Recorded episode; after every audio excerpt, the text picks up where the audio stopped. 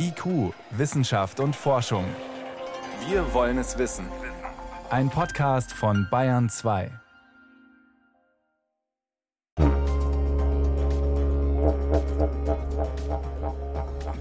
Ach, das könnte man jetzt glatt ein paar Minuten weiter so laufen lassen, oder?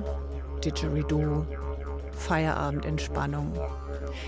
Aber wir haben ja noch was vor. Zum Beispiel Ergebnisse präsentieren aus der Akustikforschung zu der Frage, was macht ein perfektes Didgeridoo aus? Und wir brauchen natürlich nach zwei Wochen Klimakonferenz eine Antwort auf die Frage, und was hat's gebracht? Herzlich willkommen. Wissenschaft auf Bayern 2 entdecken. Heute mit Birgit Magira.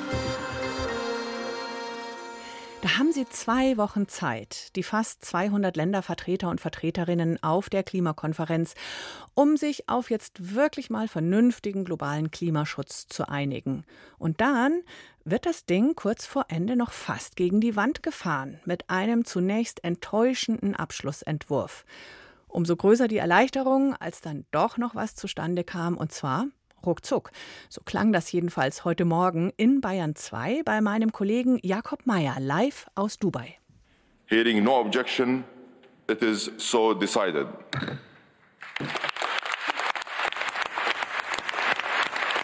Während wir reden, äh, hat das Plenum begonnen. Vielleicht hört man im Hintergrund das Klatschen. Also ich sitze vor dem Bildschirm. Es mhm. scheint so zu sein, mein Kollege hat es mir auch gerade bestätigt, Sie haben das durchgewunken. Der äh, Konferenzpräsident Sultan Ahmed Al-Jaber steht auf, klatscht. Wir hören im Hintergrund auch die Jubelrufe. Also so schnell, ehrlich gesagt, habe ich noch nie einen Beschluss bei einem Klimagipfel erlebt. Es ist durch. Äh, stehende Ovationen jetzt. Die Vertreterinnen und Vertreter applaudieren sich selbst. Der Konferenzpräsident lächelt breit man sieht äh, die tiefen Augenringe, also der hat die Nacht durchverhandelt. Jetzt umarmen sich auf dem Plenum auch noch die Leute, die da oben sitzen und man sieht schon, dass sie wieder rausgehen aus dem Plenum. Al-Jaber hat quasi angefangen zu reden und jetzt ist es schon vorbei. So hat das heute Morgen geklungen in der Live-Schalte in Bayern 2, als dann doch noch auf der Klimakonferenz ein Abschlusspapier zustande gekommen ist, das jetzt alle mittragen. Von einem gerechten, geordneten und ausgewogenen Übergang ist die Rede, Transition im Englischen, weg von fossilen Brennstoffen. Die Reaktionen auf diese, dieses Konferenzende in Dubai sind gemischt, von enttäuscht über freudig bis irgendwie erleichtert. Julia Pongratz forscht zu Klima- und Landnutzung an der Ludwig-Maximilians-Universität München und war selbst auf der Konferenz, um Vorträge zu halten. Ich habe heute Nachmittag mit ihr in ihrem Büro gesprochen, daher die etwas andere Tonqualität gleich. Und ich wollte wissen, wie es ihr geht mit dem Ergebnis. Ja, also man ist natürlich froh, dass überhaupt dann eine Einigung entstanden ist, dass also der Dialog dann konstruktiv weitergeht. Dass es überhaupt jetzt die Aussagen gibt zu fossilen Energieträgern, in diesem Abschlussdokument ist ganz, ganz zentral und wesentlich, sonst wäre das ein komplettes ähm, Versagen gewesen der Klimakonferenz. Trotzdem muss man sagen, das Dokument ist stark in Signalen, aber schwach in der Substanz. Also da fehlt noch viel, um das wirklich umzusetzen und es sind auch sehr viele Schlupflöcher auch bewusst offen gelassen. Über die Schlupflöcher sprechen wir gleich noch. Welche Substanz fehlt? Es ist nicht klar, welche Art von Energieträgern dann in welcher Zeitperiode und in welcher Art wirklich abgeschaltet werden soll, beziehungsweise es gibt dann auch die Diskussion eben, dass Gas wieder als Übergangslösung eine ähm, große Relevanz spielen wird. Das sind alles Dinge, wo man eigentlich gehofft hat, dass man wirklich den konkreten Ausstieg von Kohle, Öl und Gas bis da und dahin dann klar definiert und dementsprechend die national festgelegten Beiträge sich auch daran orientieren.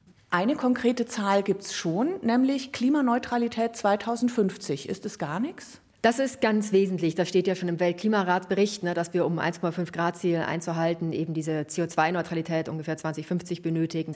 Also das ist das Minimum, worauf man, also was die Wissenschaft ja schon absolut klar dargestellt hat. Jetzt ist eine Neutralität einfach eine Balance zwischen dem, was noch rausgeht in die Atmosphäre und dem, was wieder aufgenommen wird. Und das heißt, man muss eben auch sehr klar definieren, äh, wie viel wir denn durch CO2-Entnahme ähm, ausgleichen wollen an Emissionen, die dann 2050 noch weiterhin in die Atmosphäre Atmosphäre entstehen. Und das Zweite ist, ähm, das war ja auch noch viel Aufregung in den letzten Tagen, die Diskussion über, geht es denn um die fossilen Energieträger oder um die fossilen Emissionen? Was ist der Unterschied? Weil man natürlich ähm, die fossilen Energieträger auch weiter betreiben kann, ohne dass sie in die Atmosphäre emittieren, jetzt äh, mehr theoretisch auch gesprochen, indem man die Emissionen direkt wieder abscheidet und in geologische Reservoirs packt. Das ist dieses CCS, Carbon Capture and Storage. Da sind manche ganz begeistert, denn da heißt es, die geologische Speicherkapazität weltweit sind 1000 Milliarden Tonnen CO2. Das ist die Schätzung. Und da könnte man prima die Erderwärmung auf 1,5 Grad allein mit diesem CO2 wieder wegpacken schaffen, heißt es. Es gibt sehr große hypothetische Potenziale. Die Frage ist, was ist denn wirklich machbar? Was sind denn die praktischen Potenziale? Und die sind dann immer viel, viel geringer. Es kam dann auch während der Klimakonferenz ein Bericht aus Oxford heraus, der eben auch zeigt, dass wenn man sich ähm, großskalig auf CCS verlässt, dass das ökonomisch keinen Sinn macht. Auch in den Szenarien vom Weltklimaratsbericht spielt CCS eine Rolle. Also das ist eine Möglichkeit, dass man die Emissionen eben vermindert, selbst wenn man die Energieträger selbst noch auf der fossilen Seite zum gewissen Maße dalassen muss. Aber das ist dann auch effektives CCS, was also sehr hohe Aufnahmeraten hat, also wo mehr als 90 Prozent dann wirklich der Emissionen abgeschieden und gespeichert wird. Das ist nicht das, was wir derzeit draußen sehen in der Welt. Also da sind die ähm, Capture Rates oft sehr viel ineffektiver.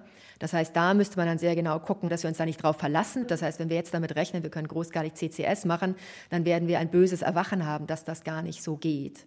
Und das ist wahrscheinlich auch eins der Schlupflöcher oder Hintertürchen, die Sie anfangs angesprochen haben. Ja, also die Rolle von CCS ist eben nicht klar. Man muss auch sehen, wir betreiben ja jetzt schon CCS. Das kommt aber vor allem dann eben aus der Öl- und Gasindustrie, wo das für Enhanced Recovery genutzt wird, also dass man das CO2 wieder in den Untergrund steckt, damit eben besser Öl und Gas gefördert werden kann. Und das ist ja genau das, was wir nicht haben wollen. Also da stecken auch ganz andere Interessen dahinter, die man wirklich ganz transparent machen muss, damit wir nicht in diese Falle geraten, dass dann dieses CCS am Ende dazu beiträgt, dass die Preise für fossile Energie noch, noch günstiger sind als ohne das. Transparenz ist ein spannendes Wort, denn da gibt es viele verdeckte oder gar nicht so verdeckte Interessen, die gegen besten Klimaschutz arbeiten. Sie waren selber auf der COP28 jetzt, haben da einen Vortrag gehalten über das globale CO2-Budget, also was wir uns noch leisten können, rauszublasen sozusagen. Wer geht auf so einen Vortrag? Haben Sie das Gefühl, gehört worden zu sein von den richtigen, wichtigen Leuten? Das ist ganz unterschiedlich. Also teilweise sind das die Presseevents, wo dann die Presse da sitzt, aber auch Vertreter aus dem globalen Süden. Wir haben oft die NGOs mit, mit an Bord. Teilweise hatten sie auch dann in den verschiedenen Pavios eben gesehen, dass da die Ölkonzerne selbst mit auf den Panels sitzen. Und natürlich sind die Standpunkte dann gerade bei Themen wie CCS sehr unterschiedlich und auch nicht immer zu vereinen. Ein Kollege von Ihnen von der New York University hat unseren Umgang mit diesen fossilen Energien verglichen mit einem schweren Alkoholiker, der beschließt, 2050, also in dem Jahr, wo wir klimaneutral werden wollen, 2050 saufe ich nicht mehr für die Gesundheit. Ist das ein zulässiger Vergleich aus Ihrer Sicht? Ich meine, wenn wir die Zahlen anschauen, immer noch 80 Prozent weltweit der benötigten Energie kommen von Öl, Gas und Kohle. Wie kommen wir da raus? Ja, also da merkt man, dass eben die fossile Lobby noch sehr stark ist. Was man auch sehen muss, wir, wir haben ja viele ähm, positive Signale, also die Erneuerbaren sind ja stark ausgebaut worden, gerade in den letzten Jahren und Jahrzehnten. Aber wir vergessen darüber dann eben immer diese andere Hälfte, die genauso wichtig ist, nämlich wirklich dieses Phase-out der fossilen Energieträger. Und das ist unser Problem, dass wir also eben auch in der Euphorie über, dass wir Erneuerbare hochskalieren, dann vergessen, dass das nur Hand in Hand gehen kann für effektiven Klimaschutz, wenn die fossilen Energieträger aktiv abgeschaltet werden. Und dazu sind wir noch nicht hinreichend bereit. Wenn man sich die Reaktionen anschaut, dann ist mein Eindruck, es ist weniger Freude über dieses Abschlusspapier, eher Erleichterung. Das war ein langes Hin und Her jetzt noch bis zum Schluss. Man könnte den Eindruck haben, das war Taktik und Diplomatie, vorher irgendeinen, Entschuldigung, Mist zu präsentieren, damit dann alle hinterher mit ein bisschen was Besserem zufrieden sind. Was denken Sie? Ja, also der Verdacht liegt natürlich nahe. Also muss ja auch sehen, dass das Team um den COP-Präsidenten, das war ja hochprofessionell, sehr erfahren und der Anfang der ganzen Klimakonferenz lief ja auch wirklich sehr glatt. Das war alles sehr, sehr positiv und ähm, dementsprechend war es dann schon schockierend in der Mitte der Konferenz, als dann Al-Jaber mit der Aussage kam, dass sowieso keine wissenschaftliche Grundlage ähm, vorhanden wäre, die das Phase-out von fossilen Energieträgern eben begründen würde und dann dieser Schlag ins Gesicht mit der ersten Version des Abschlussdokuments. Und entweder war das dann wirklich so gedacht, dass man dann sich eben in der Mitte trifft und diese Mitte nicht sehr ambitioniert ist, indem man so schwach dann vorlegt, oder es war, oder vielleicht auch beides, dann der Druck noch von Saudi-Arabien und anderen solchen Ländern, die also wirklich da ein sehr verwässertes Statement brauchen. Der Gastgeber, eben Al-Jaber und Chef des staatlichen Ölkonzerns der Vereinigten Arabischen Emirate, sagt auch, wir müssen, ich zitiere, ein Ergebnis liefern, das die Wissenschaft respektiert und das 1,5 Grad Ziel in Reichweite hält. Fühlen Sie sich respektiert als Wissenschaftlerin? Es ist nicht klar, auf welche Wissenschaft er sich da bezieht. Davor waren ja wirklich diese unfassbaren Aussagen von ihm selbst zu den wissenschaftlichen Grundlagen. Und da sind wir dann auch aufgesprungen, direkt dort auf der Konferenz haben wir uns dann auch zusammengesetzt. Wir haben dann eben gesagt, dass man bis 2050 alle Nutzung von Kohle, bei denen die Emissionen unvermindert in die Atmosphäre gehen, einstellen muss, komplett dass man Öl und Gas um 60 bis 90 Prozent im gleichen Zeitraum runterbringen muss, um überhaupt eine 50 Prozent Chance zu haben, dass wir beim 1,5 Grad Ziel noch bleiben. Also die Wissenschaft ist absolut klar. Und deswegen ist es ja eben so schade, ne, dass man jetzt eigentlich diese äh, Aussagen nur noch mal als Signal bringt, aber nicht wirklich aufzeigt, wie konkret der Pfad dorthin geschehen soll.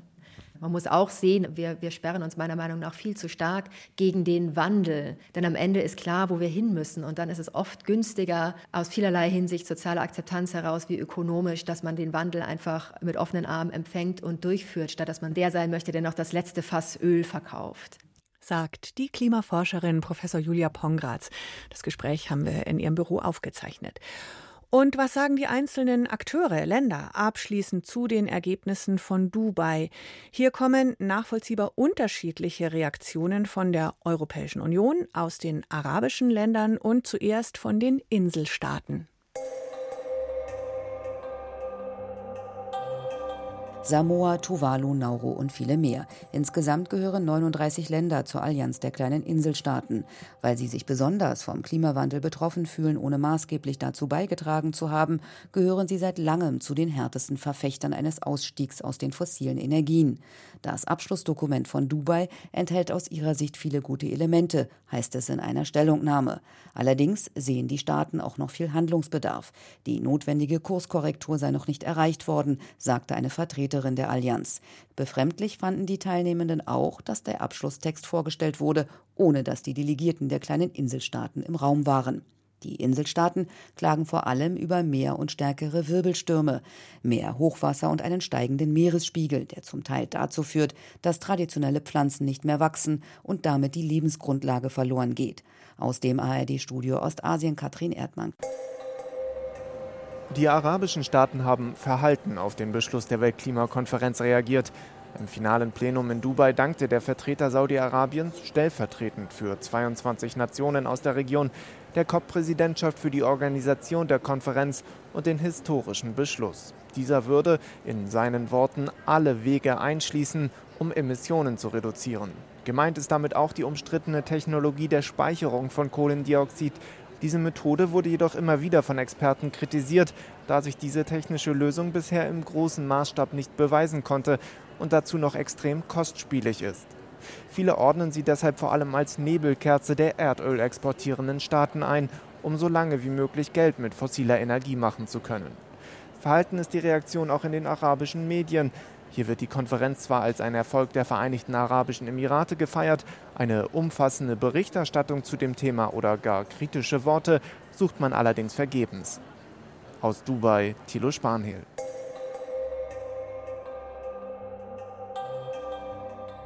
Am deutlichsten sagt es Ursula von der Leyen selbst. Die Präsidentin der Europäischen Kommission bezeichnete die Einigung der Klimakonferenz in Dubai als Schritt der den Beginn des postfossilen Zeitalters markiere, so von der Leyen im Online-Dienst X. Ähnlich positiv klingen die Reaktionen im Europäischen Parlament. Die grüne Europaabgeordnete Jutta Paulus etwa spricht von einem echten Durchbruch. Zum ersten Mal würden sich die Staaten dieser Welt verpflichten, aus Öl, Kohle und Gas auszusteigen und sich klar zum 1,5 Grad Ziel bekennen. Allerdings dürfe auch die EU sich nicht auf den beim COP 28 G20-Gipfel vereinbarten Formulierungen ausruhen. Notwendig seien verbindliche Termine für den Ausstieg, die es bisher nicht gibt. Holger Beckmann, Brüssel. Die 28. Weltklimakonferenz ist zu Ende. Viele hatten sich mehr erhofft. Vielleicht ist es auch schon als Erfolg zu werten, dass sie nicht im letzten Moment gescheitert ist. Hier ist Bayern 2 um gleich 20 nach 6. Bayern 2. Wissenschaft schnell erzählt. Das macht heute Veronika Bräse und es gibt Neues von Mäusen. Die haben ernsthaft jetzt VR-Brillen? Ja, die gibt es wirklich für die moderne Maus von heute. Nein, das ist, dient natürlich nicht der Maus, dass sie tolle Erlebnisse in der virtuellen Welt hat, hm. sondern Mäuse mit VR-Brille, die lassen sich besser beforschen. Und diese Brille, die sieht an der Maus riesig aus. Also müssten wir die tragen, dann sähe es so aus, als hätten wir zwei Fernsehbildschirme vor die Augen gespannt. Aber das Anliegen der Forscher ist klar. Mit Virtual Reality Brille tauchen Mäuse zu 100 Prozent in eine andere Welt ein, die sehr real aussieht. Weil wenn man die Tiere nur vor eine Leinwand stellt, ähm, dann weiß man nicht so ganz genau, ob sie wirklich auf die Leinwand schauen oder vielleicht auf ganz was anderes, was da sonst noch so im Raum ist. Nur Jetzt wozu eigentlich? Ja, wozu? Die US-Forscher wollen mit den Brillen und weiterer Technik die Gehirnaktivität der Tiere aufzeichnen und besser verstehen. Zum Beispiel, wenn sich die Mäuse irgendwann den Weg merken können und den Weg durch ein virtuelles Labyrinth merken können, dann sind bestimmte Neuronen aktiv, die für die Erinnerungen zuständig sind. Und die okay. kennt man dann. Mhm. Das nächste Projekt ist, die Forschenden wollen das Gehirn beobachten, wenn die Mäuse einer Fliege nachjagen. Also wie schätzen sie zum Beispiel Entfernungen ein und wie zeigt sich das dann im Gehirn? Interessant für uns ist natürlich auch, ob Mäuse vielleicht mal irgendwann beim Gaming am PC mitmachen wollen. Mit cooler VR-Brille, wer weiß. Genau. Jetzt ein ganz anderes Thema. In diesem Jahr wurden schon mehr als 10.000 Forschungsarbeiten zurückgezogen. Das ist ein neuer Rekord. Oh. Unter den großen Forschungsnationen haben Saudi-Arabien, Pakistan, Russland und China in den letzten zwei Jahrzehnten die höchsten Rücknahmeraten zu verzeichnen. Das ist das Ergebnis einer Nature-Analyse. Das heißt also qualitativ schlechte Wissenschaft geschafft, hurra, nie doch nicht äh, geirrt. So. Genau, so ist es. Beispiel im April, da haben wir, wie sich jetzt erst rausgestellt hat, auch über eine schlechte Studie berichtet. Mhm. Da ging es um, Thema war Hörgeräte und Demenz. Also wenn alte, schwerhörige Menschen ein Hörgerät tragen, dann sinke angeblich ihr Risiko, dement zu werden. Das Fachblatt The Lancet Public Health hat diese Studie heute zurückgezogen. Die chinesischen Forschenden räumen ein, bei der Auswertung der Daten da irgendwas vertauscht zu haben und so sei es zu falschen Schlussfolgerungen Folgerungen gekommen. Und sowas passiert halt leider oft. Diese Studie ist kein Einzelfall. Jetzt ist halt die Frage, wie kann man es verhindern? Ja, es bräuchte mehr Leute, die Studien noch genauer prüfen, bevor sie dann letztlich veröffentlicht werden. Mhm. Zum Schluss geht es um Organspende und um die originelle Idee, wie man mehr Leute dafür gewinnen könnte. Und eine Idee ist, dass man das mit Lotterie machen könnte. Das schlagen zwei Wirtschaftswissenschaftler vor. Jede Person in Deutschland, die einen Organspendeausweis hat, könnte ihrer Meinung nach automatisch an einer Lotterie teilnehmen. Und die Losgewinne, die sollen richtig hoch sein. Von bis zu 10 Millionen Euro ist da die Rede. Zahlen sollen das Staat oder die Krankenkassen. Also ja, ich könnte mir schon vorstellen, dass das den einen oder die andere motiviert, oder? Ja, die Wissenschaftler hoffen zumindest, dass sich dank Lotterie mehr Leute für so einen Organspendeausweis entscheiden. Das Problem ist nämlich, im europäischen Vergleich reiht sich Deutschland bei der Spenderbereitschaft ganz hinten ein. In Deutschland stehen etwa 8500 Menschen auf der Warteliste für ein Spenderorgan und 869 Organe gab es nur im letzten Jahr. Das heißt also, neun von zehn Patientinnen bekommen kein Organ oder zumindest keins aus Deutschland. Mhm. Der Lotterievorschlag wird aber wahrscheinlich nicht durchgehen, weil? weil Menschen, die einen Spenderausweis im Geldbeutel dabei haben, die sind nirgends gelistet. Da gibt es kein Spendenregister, also man kann die gar nicht anschreiben. Außerdem hat der Ethikrat Bedenken und lehnt Geldanreize einfach ab. Hm. Niemand soll aufgrund von Geldsorgen eine Niere verkaufen müssen zum Beispiel. Organspende sollte etwas komplett Freiwilliges sein. Mhm. Eher scheint es möglich, wie in anderen Ländern üblich, die Widerspruchslösung einzuführen. Das heißt, Organe von gerade Verstorbenen stehen grundsätzlich zur Verfügung, außer es liegt ein ausdrücklicher Widerspruch vor. Vielen Dank, Veronika Bräse, für Mäuse mit VR-Brille, schlechte Forschung und Spendenbereitschaft und Lotterie. Danke für die Kurzmeldungen aus der Wissenschaft.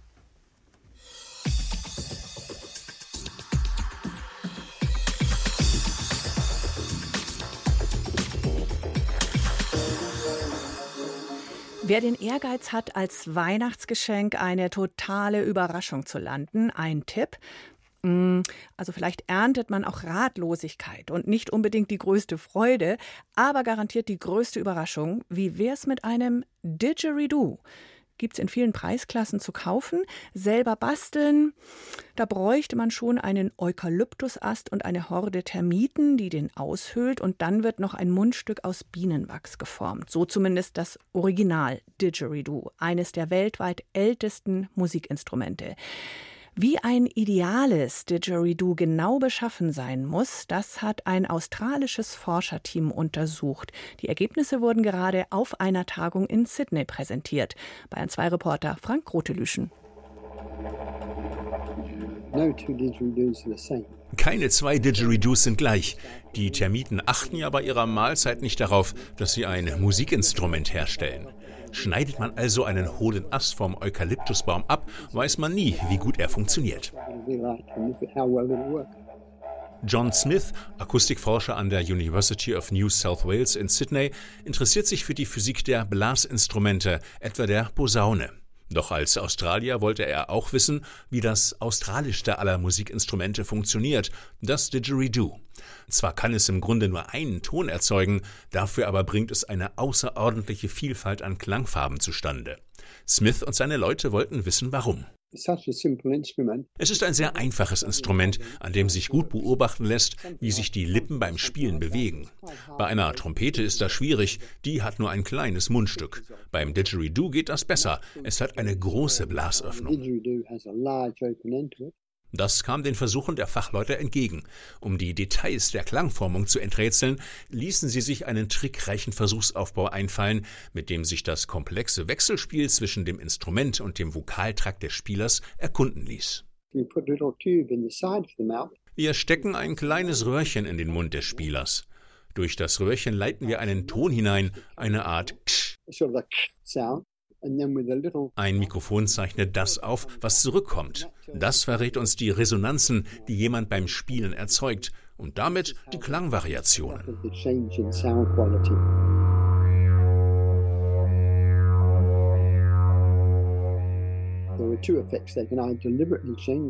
Beim Spielen sind zwei Techniken wichtig.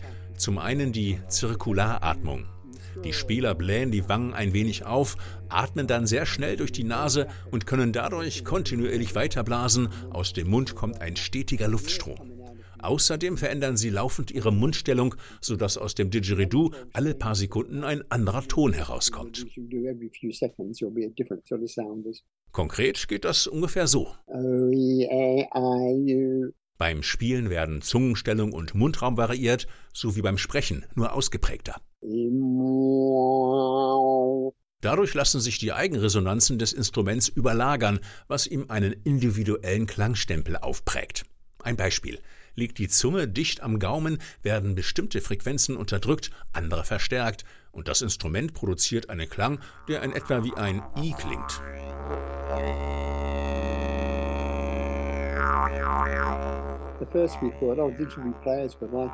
Anfangs dachten wir, Didgeridoo-Spieler würden Instrumente mit starken Resonanzen mögen. Aber bei unseren Versuchen stellte sich das Gegenteil heraus. Die Spieler bevorzugen Didgeridoos mit schwachen Resonanzen, denn damit können sie die Klangfarbe am besten beeinflussen. Das war für uns schon eine Überraschung. Was also macht ein ideales Didgeridoo aus? Nun, ein gutes Instrument besitzt kaum Resonanzen bei jenen Frequenzen, die Lippen und Vokaltrakt zur Klangerzeugung verwenden, was es dann leichter macht, die Klangfarbe des Instruments zu manipulieren.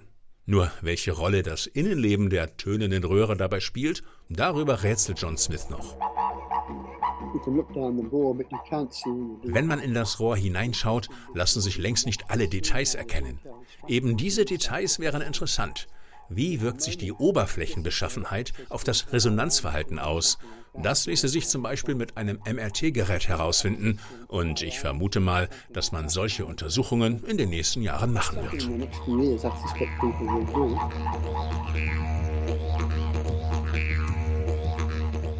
Die Suche nach dem perfekten Didgeridoo. Oder man hört sich einfach nur an. Weihnachtslieder kann man damit halt nicht begleiten. Das war's mit IQ auf Bayern 2. Am Mikrofon war heute Birgit Magira.